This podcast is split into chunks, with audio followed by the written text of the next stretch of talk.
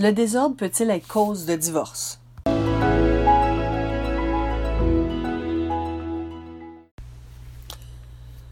Bon jeudi matin à vous, ici Ordre versus Désordre avec Annick Giroux.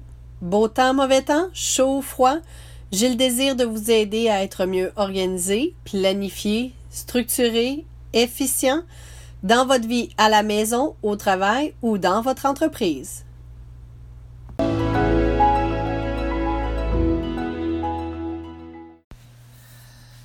Dans cet épisode, je vais partager avec vous mon point de vue sur le désordre et son impact sur la vie de couple, des trucs et astuces face au désordre et le questionnement qui en découle. Le tout dans le but d'avoir une belle relation de couple saine et aimante.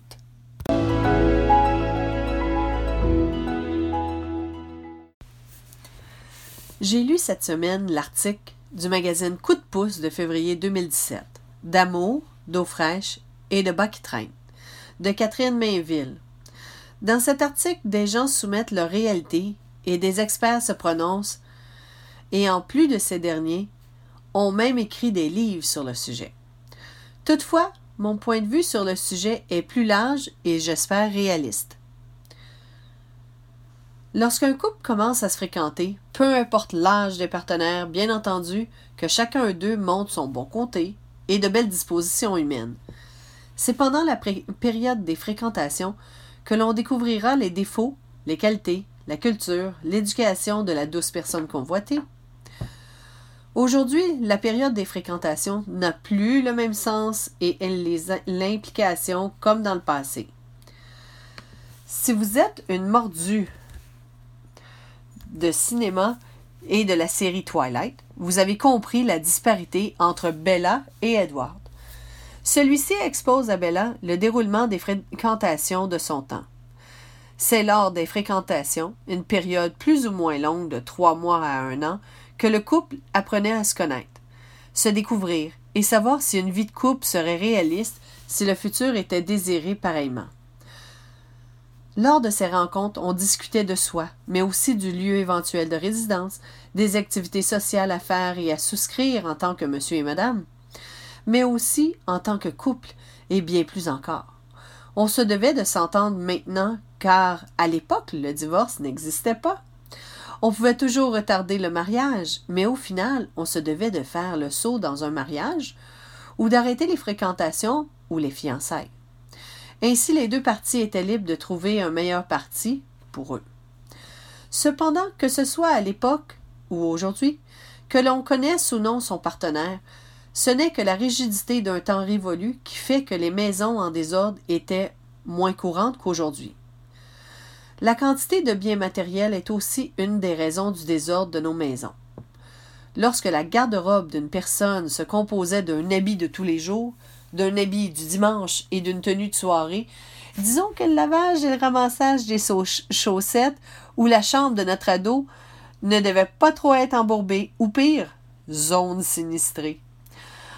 En général, deux personnes très ordonnées qui sont en couple, outre les enfants et les ados, ont le même point de vue sur tout ou presque.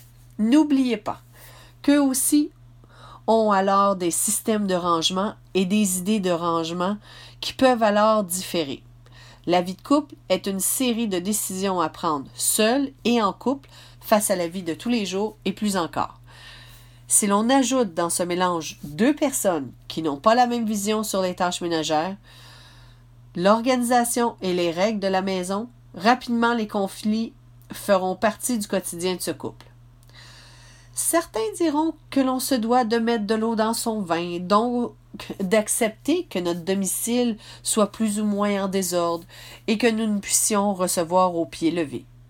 D'autres diront que celui à qui le désordre lui pèse plus lourdement paye une aide ménagère ou organisationnelle pour mettre le tout en ordre quotidiennement ou régulièrement.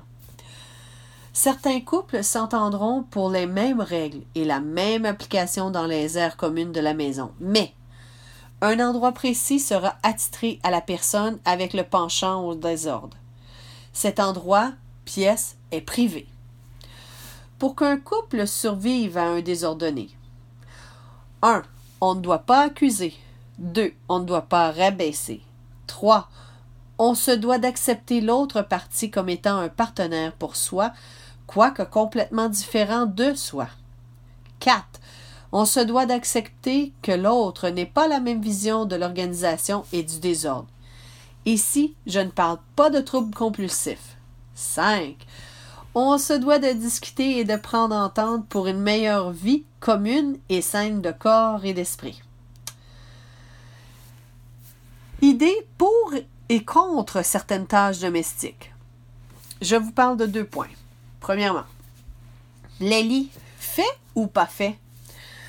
Un lit fait est invitant et confortable au moment du coucher. Toutefois, des études démontrent que de laisser le lit ouvert pour éliminer toute trace d'humidité diminue les acariens et les bactéries est plus santé. Alors, un compromis entre les deux. Pourquoi ne pas faire le lit à moitié, c'est-à-dire que l'on place les draps et les oreillers, mais on plie les couvertures, édredons et couettes au pied de lit. Laver la vaisselle? Une cuisine avec des surfaces de travail prêtes à l'utilisation est toujours plus invitant et facile que de passer à travers le ramassage de toute une cuisine avant de pouvoir commencer le souper. Oui? Par contre, doit-on obligatoirement faire la vaisselle parce qu'on a sali une tasse pour la pause café? J'adore personnellement le lave-vaisselle.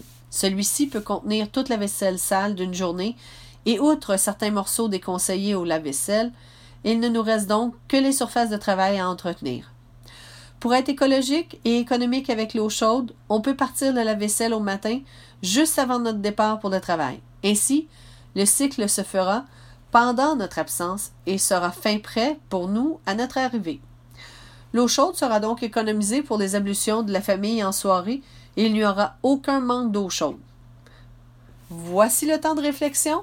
Prenez le temps de regarder votre partenaire désordonné. Pesez bien le pour et le contre de ce défaut, contrairement à toutes ses belles qualités et ses valeurs avant de presser le bouton d'éjection.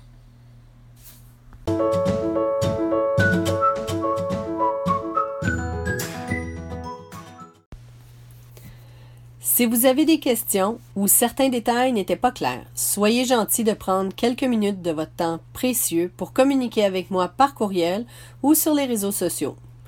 N'oubliez pas de nous y suivre sur les réseaux sociaux. Il me fait toujours grand plaisir de discuter avec des gens qui ont le désir de communiquer et d'être mieux organisés.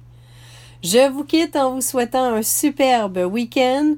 J'espère que je vous ai donné le goût de vous organiser et je vous souhaite un environnement paisible, zen et que vous aimez.